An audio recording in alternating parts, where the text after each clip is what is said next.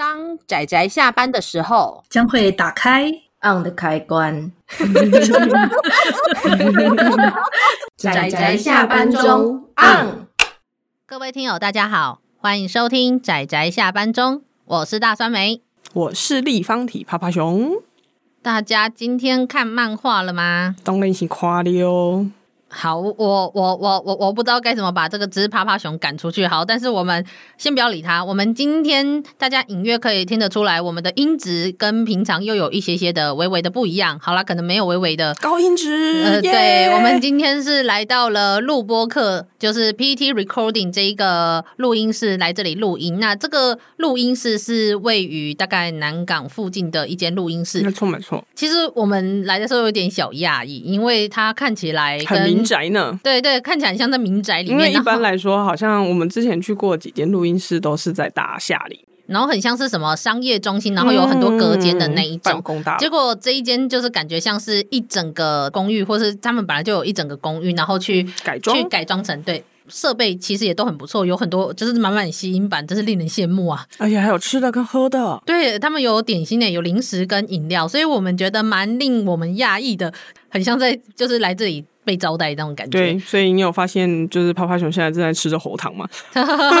就可以隐约听到他在吃喉糖的声音。但是嚼嚼，好好，那就反正让他吃。我们去不同录音室的时候，我们都有解释说，我们四个小伙伴因为位于不同的地方，所以我们的录音其实。就也不算刻苦，但是我们都是在线上录音的，所以都是买我们那个最阳春的设备，所以。很多人应该都可以听得出来，我们的环境音啊，哦、或者是就是整个录音的品质。对对对，就是跟一般的录音室或者是比较高级的设备，就是录出来的音是不一样的。那我这里的品质不是指内容哦，指的是就是收音的那个音声音的效果。对，我们讲话的品质都一样低，这样子吗？怎么这样讲？哎、欸，好了好了，那我们就今天就是来到这里，那算是也算是跟他们合作。那我们也蛮喜欢这个地方的，也还蛮舒服的。所以如果有人有兴趣的话，可以一起来这边。就来这边，听说有人为了就是可以直接在这里录音，然后待上一整天。那这边的环境还也算是蛮舒适的啦，嗯嗯嗯、所以就大家如果有兴趣的话，那在南港呃南港展览馆的附近步行可以到的距离，我觉得还有蛮 OK 的。所以大家如果有兴趣可以来对来 try try。嘿，那么今天是我们的陪伴照护月的第一集，哒哒啦，Day One，耶、yeah，Day One，没错，请观众掌声鼓励啊！没有观众也没有掌声，对，只有立方体啪啪熊，欠揍的熊。好了，那我今天没错，就是因为十一月是我的生日月嘛，嗯、那我也有在上一集的兰蔻的节目里面有提到说。呃，我自己很希望可以来做一些可以力挽狂澜，不是，就是 呃，应该是说我选择陪伴照护月这个主题有几个原因。第一个是我本身就很喜欢照护类，转大酸梅的形象，那那那那那是其中一个原因啦。那第一个是因为我本来就很喜欢照护类的作品，嗯，那么照护类又跟所谓的医疗月有什么样的差异？等一下我会稍微解释一下。那第二个是因为。我们频道不是都在讲什么冷门作品吗？对啊。但是我们的主题，我们现在目前的每一个月的主题，相对来说都还算是蛮热门的主题，什么历史啊、科幻啊之类的。所以我觉得，我们是不是应该连主题都要来选一个比较冷门的作品？对啊，在大概在宇宙空间吧。哎哎，太冷了吧？宇宙冷极，真的超冷。那因为我觉得。这一个陪伴照护这一个主题下面的作品，很少人会把它专门列一个这样的主题出来做讨论，或是推荐作品。那另外一个是这个主题就是相对冷门，可是我觉得它是一个。我觉得在这底下的作品有很多是跟我们的切身是蛮相关的内容，相对历史跟科幻来说，嗯，它更不是单纯的享受故事这么简单，它有很多是从我们的切身生活中所提炼出来的，也萃取出来的题材吧。对，而且其实这种题材呢，尤其是作者、创作者在创作的过程中，他一定必须有一个很难的选择，残酷的二选一，也不是二选一，他要在现实跟故事性中做一个取舍。没错，没错，所以我觉得这类型的题材的作品是一个相当难得的一个方一个方向啦。而且这类型的作品常常都会被放在什么牙医诊所啊那种底下，然后放一整排，然后没有人要看的作品。干嘛这样？就是想吐槽。因为通常放在那底下的漫画，不就是除非你是热门作，不然的话，大部分一般就是一般可能医生什么放在底下的不有名的作品，大部分都没什么人看。嗯、我会觉得相当的可惜。嗯、尤其我们这个月的所有作品都是。我精挑细选之后，至少是以我这辈子看过的这类型的作品中，我挑出我觉得相当值得讨论，甚至就算可能故事性没有特别好看，可是我觉得它都有一定的代表价值，或是一定的讨论程度的作品。而且我们在实际正式来录音之前，我们还进行了就是大概筛选了排行榜筛选中。对，真的，其实而且我们已经汰换掉了大概两次的，嗯，对对对，所以希望大家难以抉择的选择啊，真的。但是好啦，希望大家都可以享受这个主题，或者说你至少就秉持着我们走冷门路线的一个方向嘛。那也希望大家可以来体验一下这一个冷门主题下的各种作品。嗯、那当然最重要的一个原因就是，我希望大家就是可以力挽狂澜，让大家知道大酸梅仍然是一个非常 gentle 而且非常温柔，虽然有一个非常硬的。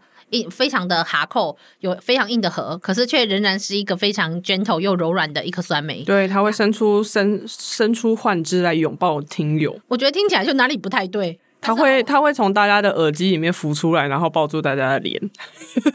我觉得那个画面。有点克苏鲁，这样不是很棒吗？你不要把我的陪伴照护月的第一集就变成这么的可怕。好，我我不要理，我不要理谁是趴趴熊了。刚刚有说过，我我要解释一下，就是陪伴照护月跟一般的医疗月有什么差异？因为其实我在选择这个主题，然后在讲说我想要讲怎么样的题材跟内容的时候，阿紫其实就有说，他说那这个跟医疗月有什么差别？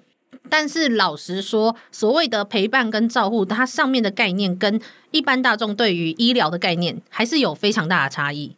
就为什么会这样讲？是因为其实我们都很习惯用医疗的角度去看待这个社会上可能有各种障碍或是各种失能的人们。没错，然后我们就会觉得说，他们可能有疾病，或是他们有可能类似我们认为的缺陷，他们应该把它矫正或是治疗。但是有很多人的状况是，其实它并不见得是一个不好的东西，它只是需要我们其他社会上大部分的群体给他们多一点的包容，跟多一点。的无论是关怀或者是协助，事实上他也不算是生，只是他面对生病的风险比一般人大。对，或者是也许他只是。跟大家不太一样，跟大部分的人不太一样。没错，没错。所以这就是我会去讲为什么我会讲陪伴照护跟医疗上面的差别是，虽然说医疗的概念中也有什么预防医疗啊，然后也有一些可能偏向于长期的慢性疾病的照护，但是基本上医疗的概念还是偏向于有疾病，然后要预防疾病、避免疾病跟矫正，就是治疗疾病的概念，嗯，而并非是去。更像是多元包容那些不一样的东西。那当然不是说医疗不行，而是说目前我们对医疗的概念是比较偏向于那个方向。那我们二月选择的医疗月的主题，也都是偏向于说哪一科的医生针对哪一个专科去做他们的疾病的治疗或诊断，还有他们在医疗行业中发生的事情。所以，我这就是为什么我想要去选择陪伴照护月，而不而让他做出了跟医疗月的，就是区隔的原因。听起来好像就会变得很像是乐乐等的说教这样子的题材的作品的时候，我觉得漫画就是一个很好的媒介。因为虽然说乍听好像看起来要说教，可是漫画仍然是属于娱乐的媒体。所以它就是一个完美诠释了“寓教于乐”这四个字的精髓。真的，我们虽然说我们觉得有教育的性质很好，可是我们觉得有一个重点是，它仍然是一个好看的作品。然后你也可以从中学到很多东西。我个人觉得这样子还蛮一石二鸟的，因为其实我觉得我在漫画中学到的很多知识，真的都是现实中没有人教给我的。而且看完之后，尤其是当你就是人，你的人生随着你的经历开始就是变得比较丰富的时候，你就再看一次，你会发现你的感受完全不一样，因为你有经历过，然后或者是你曾经呃遇过一些人，然后会影响到你。就是曾经就是看过这部作品，然后你再重看的时候，那个感受完全不一样。没错，所以为什么我会在前面就是花这么多的时间来解释一下我选择陪伴照护月的主题？因因为我们平时平时光是。推荐一部作品，我们也不过十几分钟，但我们现在已经快要十分钟啦，这样子这部就可以结束了，不是？哎，等等，好，那我们的节目就不是。好，我我们不要理趴趴熊。那我们今天要陪伴照护月，我们选择的第一个作品，而且我们会放在第一周的小主题。我我每一周都会选择一个小主题嘛。那这第一周的小主题就是所谓的天生差异的类型。那么大家也可以想想看，那我因为刚好这周是我们的漫谈的时间，那大家也可以想想看，说我们这一周要讲的天生差异的讨论的作品会是怎么样的作品？那我当然这一今天的我们这一集节目就是要来推荐一部作品，就如同我们的节目的名字，我们叫做《Is 上帝的恶作剧》。这个片呃片名，这个书名呢，就是听起来很恶作剧，但它真的是呃在看的过程中，真的会让人家觉得你上帝你。你你你真的在恶作剧吧？这什么恶趣味？就像之前有那个迷因图，不是什么上帝在什么加了一点搞笑，然后加了一点讽刺，然后蹦出来就是我这样子，什么奇怪的那个 迷因图，混了奇怪的东西。那么这部作品就是因为意思这个名字可能对某一些漫画读者来说会相当的有名，是因为桂正和老师他其实就有一部作品就叫做意思。但是对不起，我们没有要讲那一部作品，我们要讲的是这一部由六花千代老师所画的《意思上帝的恶作剧》。是从二零零三年连载到了二零零九年，总共是以十七集完结。嗯，那我觉得以嗯，他是长虹代理的啦。那我觉得大概基本上也只有长虹太棒了，才会把这样的作品代理完了。哦、没错，我都要赶。痛哭流涕。我觉得这个题材真的是只有适合长虹来出，不是？欸、你很坏耶！再怎么样，人家也是跟我们合作的。但是你说的没错，你看你也同意吧？不是，而且其实就是呃，泡泡熊这边简单讲一下好了。可能还没有看过的听友会以为，就是这可能只有讲其中一个人的案例，但其实它里面有三个案例，只是两个案例在第一集，然后剩下的。最后一个案例吃掉，剩下十六集。对，但是但是也不是只有这个主角嘛，因为主角身边也有一些就是这样子的状况的人们，那也有去描述他们的呃，他们对对对对。那么呃，好意思，我们可能要解释一下，呃，意思它其实它的代称其实就是 intersexual，就是在我们缩写，对，它是 intersexual 的缩写。那它在中文中的意思就是所谓的阴阳人。嗯，那说是阴阳人，其实它的重点。就是生理性别无法明确归类于男性或女性的人，这边趴趴熊可以举手，就是歪楼一下嘛。嗯，就是如果有有在看一些 R 十八的，就是成漫的话，可能知道有一个名词叫扶他。没错，就是讲扶他，可能有些人就理解。那你如果讲 IS，可能就是反而可能太专专有，就是。大家不是那么理解，不过看完这部漫画，大家也应该就可以理解那个 intersexual 的意思了。对，但是希望大家不要误会的是，其实反而服他那种样子的阴阳人反而是比较少见的。哦，通常大部分的阴阳人不是绝对哦，还是会有个体差异。嗯，嗯，大部分的阴阳人还是会在外观上面比较偏向于某一种性别，但是只是可能，例如说他同时会拥有另外一种性别的特征，或者是也许就算没有，但是他的染色体里面是有两。两种的性染色体的，呃，都会被定义成 intersexual，就是阴阳，我们所谓的阴阳人。但但是他可能有同时拥有双性的性征嘛，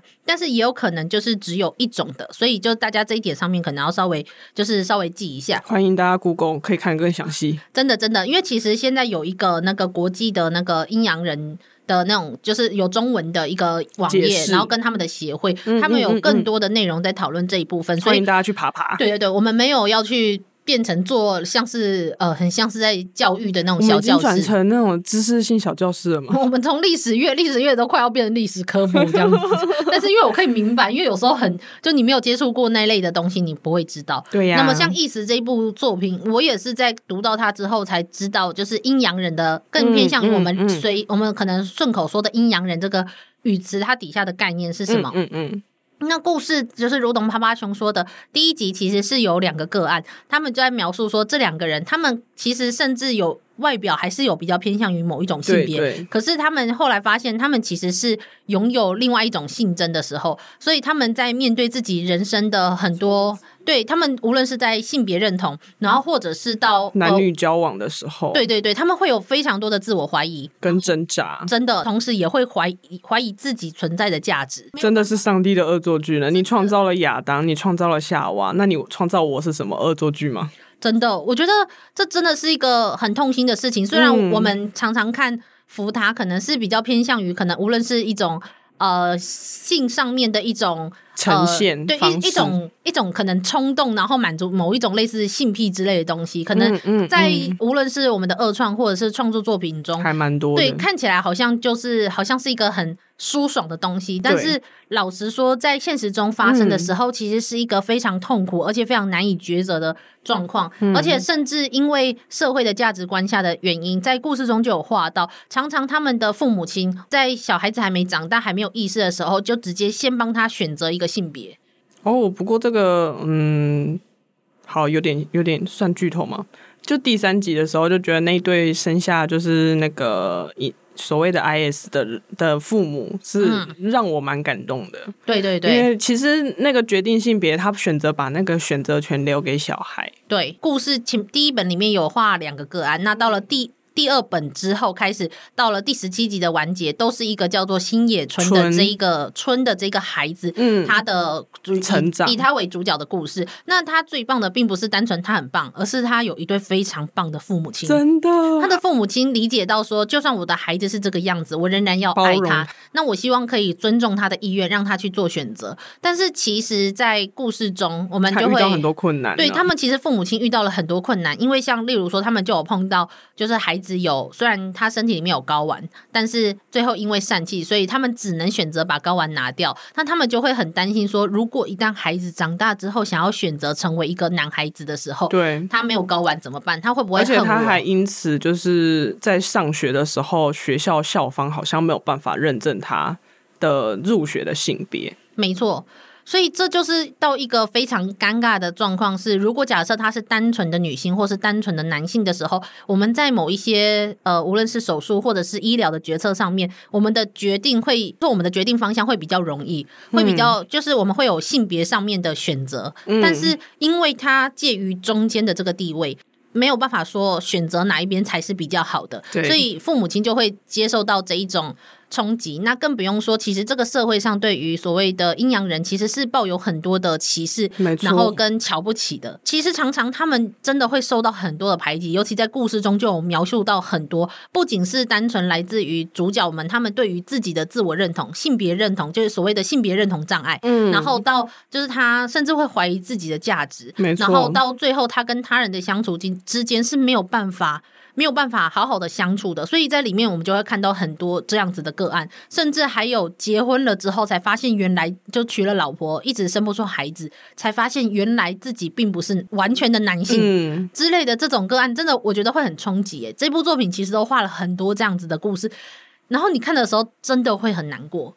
这时候我要不小心飘出 PGY 里面那对夫妻，我真的很爱把他们 Q 出来。嗯，他们真的很难过，看他们抱在一起，然后说：“难道我们是不完美的人类吗？”嗯，趴趴熊说的是，如果有人有听，有听到我们医疗月的医疗月程有一部叫做《住院医师 PGY》，嗯，那中间其实就有一对父母亲，他们好不容易就是人工受孕，嗯嗯、好好久了之后，才终于生下了一对双胞胎。可是因为早产，然后再加上其中一个小朋友是唐氏症，所以他们对于到底要不要帮孩子开一些，就是要调整身体上面的手术，然后他们非常的犹豫。那父母亲很犹豫，那医生这边也很犹豫，就是他们不知道怎么样选择才是正确的。那父母亲那边就是非常非常自责，而且非常非常的痛苦，因为他们都会怀疑说，他们都会觉得很对不起，说是我把你生成这样，都是我的错，真的。然后，所以父母亲其实，在生孩子的时候，就会有这种，我我不知道怎么讲，哎，就是有一种。很很怪罪自己、很自责的那种心情，所以在那一部《中原医师 PGY》里面，他们抱在一起哭的时候，然后还有包括到那个爸爸最后决定，无论是爸爸还是妈妈做的决定，你都可以感受到那中间有多沉痛。沉痛。那所以虽然说《意识上帝的恶作剧》里面，他其实并没有到那么的。沉重，但是你可以看得出来，这一对父母亲其实在一样很痛苦，对，一样是很痛苦。他甚至我还记得有一段是那个妈妈对春，就是我们大这一整部大部分的主角，这个我们要说哦哦，我们要说难听的话，我的意思是，他其实可以介于不男不女之间的这种状况的这个孩子，他说，如果你真的觉得要讨厌自己的身体的话，那就恨我吧，是我把你生成这样子的，你不要怪你自己，是我。就是我把你生成这样子，然后就觉得说，原来妈妈要保护孩子的方式，只能够让他自己，为了让他的恨有一个方向，决定让那个方向指向自己。真的，就我们，我我要先说好，这完全就是里面的可能剧情的剧情的可能，铺 陈对对铺陈而已哦，绝对我们没有真的没有剧透什么，因为它真的有太多这种痛心了。然后你看到里面的他那种为了性别障碍认同，然后在那里犹豫的徘徊不定，而且他又处在一个人生中最中二、最 青春、最中二，对最。就是你有各种各方面的迷惘，包含你未来的人生，跟你，然后他还加上了他的性别，然后还有同才之间的相处，然后还有你的，就是你可能会有感情上男女之间，或者是就是一些情感上的连结，跟就是你的迷惘、你的恋情，各式各样全部冲击在一个青春期的小孩身上，真的。所以我觉得幸好他的父母亲是这样的父母亲，跟幸好他来自于一个充满了 mental support 的家庭，真的真的。他最重要的是，这个我可以感受得出来，这个作者他要描述的其那一些配角一样一样也是意思，就是 intersexual 阴阳、人的那些角色，他们的家庭也不是不爱他们，只是他们在这个社会的价值观之下，他们选择了另外一种爱他们的方式。真的，对。然后，例如说，他们的确有一个叫意思的一个孩子，然后他都故意把他打扮成像是女孩子一样，因为他就是要告诉他说。呃，我们带你去做手术啊，然后你可以把，就可以类似矫正回来，成为一个女孩子的身份。Oh. 你就是一个女孩子，你就是一个可爱的女孩子。但是也同样的，因此在某种程度上，这个父母亲的行为就很像是在否定这个孩子的本身的存在。嗯，所以你就会发现，他们有点像是这个孩子他本身的存在其实是。不应该存在的。那孩子感受到的是这样，虽然说其实自己一开始出现的时候是一个错误，所以我们要把它搬成正确的位置。对，但是其实不应该是。不能说那是是错误的，因为有一些人天生就是这个样子，他不用被矫正，他也不用被，他本身就是这样存在啊。虽然他是上帝的恶作剧，但他一样是上帝的。对，他只是不符合传统价值观下的男性或是女性，对，生理上的男性或女性。而且，可是最重要的是，这个时候你可以看到的出来是，这个妈妈她也不是故意。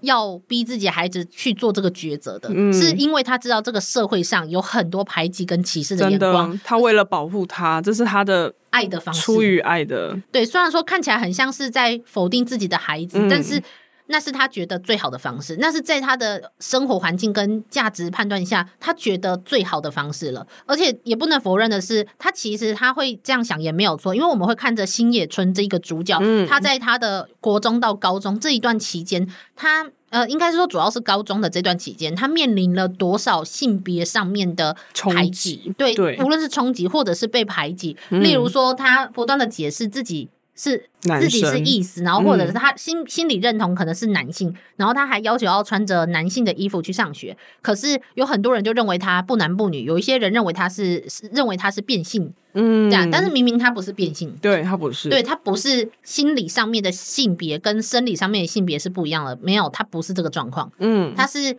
本来的性别就属于第三性别，并非传统的二元性别。嗯，就是需要的是大众去理解跟认同这个价值观。嗯，所以其实这件事情真的是对一些传统的社会社会的眼光来说是非常异类，而且非常奇怪的。尤其是你如果一开始就不知道有意思这样子的人存在的话。你更会就是从一个啊、呃，因为你是一个认知一个，这是一个未知的，所以你可能会带着恐惧，然后带着未知，带着迷惘，然后但是又会带一点点不理解的状况下，可能就会伤害到对方，或者是彼此伤害。真的，就让我们彼此伤害吧。所以最后你就会发现说，那其实最简单的解套方式是什么？是所有的社会大众去理解。都知道有这个有第三性别，没错。我们有一些人，他的性别就是不明的，没错。然后我们要接受他们是这个样子的存在，嗯，就跟我们就这个月我们会提到很多，无论是身体障碍、身心障碍的，或者是失能的，可能会有比较偏向于失能的人的人，他们不是奇怪的，他们不是低下的，他们不是，嗯，他们不是奇异的人，他们只是。在多元的社会下的其中一个分子，只是人数比较少，就跟可能同性恋者是一样的啊、呃，他们只是人数比较少，但是我们要尊重说，就是有人的性倾向跟大部分的异性恋是不一样的。那有我们可能也要去理解到说，可能有一些种族的问题，或者是所谓的女权问题是比较少数的被压迫的。嗯、那我们去理解多元，然后跟包容他们，去接受。他们这样的存在。嗯，我觉得。嗯我觉得最后我们好像在什么人权倡议哦，对，这样子 结果我们反而就是剧情的那个本身就是好像趴数有点少。对，可是因为它剧情真的就是这些东西，啊、就是我们现在在讲的这些东西。尤其是我们如果一讲，可能不小心就剧透了，大家就是完全剧透。可是我觉得真的要自己去看，真的非常的感动，那个感受很深。你看着这一个，我我其实就会变成我不知道说男主角还是女主角，但是没关系，他就是主角。对，我们看着这个村这个主角，他如何这样在中间，然后随着他的感情跟他的生活，然后。对于性别的认同上面摇摆不定，然后同时受到很多外面的人的欺负，然后他如何去跨越这些挑战跟困难？那最后我觉得还有一个很感动的就是。就是因为他不属于男性，也不属于女性，所以他更可以看到一个多元包容的道路。如果我们是传统的典型的性别下面的，一定站在某一方。对，我可能就会站在哦女生那一方，我就很容易站在女生那一方，或者站在男性那一方，就是因为他两个都不是，所以他才能够看得更广。对，他两个都接受，然后他更接受了自己的存在跟自己的性别。那当然也要归功于他的父母亲。我觉得这这部作品就是啊，我觉得这个月的作品。就让我们意识到，有一个好的家庭就是人生胜利组，真心，真心。就是、你看看那些配角，不是 真的，就是主角都会碰到好的家庭。就比起碰到一个好的情人，嗯、他最重要的是碰到一个好的家庭。真的，真的。就尤其像台湾，如果大家可能不知道说，诶、欸，像意思在现实中的时间会有怎么样的冲击，那不就是选择一个第三性别吗？但是最重要的就是没这么简单、啊，没这么简单，因为你出生的时候你就会被逼着选性别。那像台湾的话，我们这边如果一旦出生，你可能不见得马上就要选择一个某一个性别，但是你可以勾不明。可是，在一定的状况下，你在登记的时候，你在户籍登记的时候，他们会要选，他们会要求你去做类似 DNA 的检验，然后去选择一个。但在很多地方会在某种程度上的有点像是你没有这样做的话，他们会在某种程度上催促你，嗯，然后去选择一个性别，嗯，这样。所以其实其实现在第三性别这件事有很多人其实是在推动的，只是在呃传统的社会价值观下还是有很多的误解。大家要对他有一个认知是，其实意思也不是跨性别者，他们不属于 LGBT。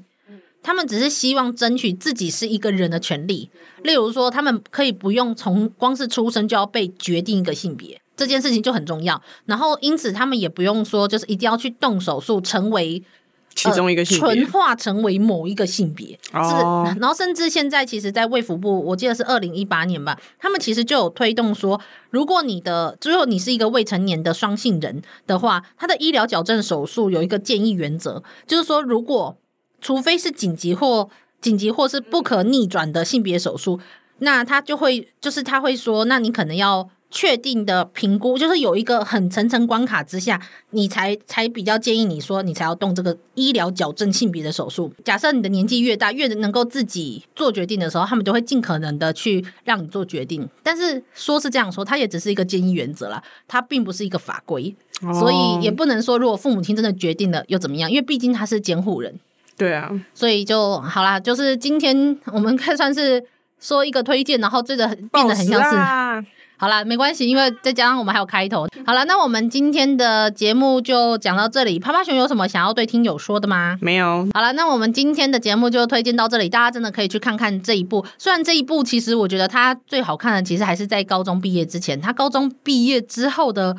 剧情我觉得有一点奇怪，老实说，我真的觉得有一点奇怪啦。但是高中毕业之前的那一段真的超级感人又超级好看。嗯，你我觉得他真的把性别认同这件事情，然后如何深刻的刻画出来，如何影响他的生命，如何影响他的家庭跟他身边的人这件事情，也不是每个人最后在他的努力之下就接受他了，也没有。真的，就是其实还是很多人，大部分人反而是不接受的。他，嗯、我觉得他还反而很现实的画出了这一刻这一点。但是你可以看到他如何在这之中去寻求一个心灵的成长，然后跟自我的认同跟价值的肯定。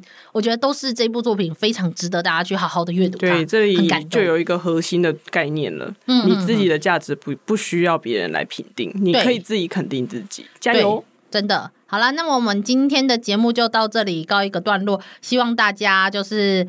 呃，可以好好的享受这部作品。那我们在大家可以想想看，那我们这一周天生差异的这一个礼拜，我们会讲什么样的作品呢？敬请期待。对，没错。那我们哦，我们这个月还有后面还有好几周嘛。那我们的我可以先直接透露每一周的小主题。那下一周我们会讲的是家人生病的照护周。嗯，那第三周我们讲的是长期照护周。嗯，陪伴照护月不讲长期照护，好像哪里漏掉了，并没有啦。但是就是第三周是长期照护周，那第四周是属于后天意外造成的身身体障碍，那么到了第五周，我们只有一部作品，就是比较属于就是生病的儿童，还有就是心灵陪伴的这一部分。所以好了，那么我们今天的节目就到这里告一段落。大家记得就是有空的话去看看我们推荐的作品，这一个月的作品都很好哭。呃，趴趴熊说他已经哭到变成泡水熊了。对，好的，被扒下来当王座，真的。这样好了，那么就这样子啦，大家记得要去看作品哦。那下次记得再收听我们的节目，就这样啦，大家拜拜，拜拜。啊，上班，上班，工作啦，我不要工作，下班了，回去回去工作喽。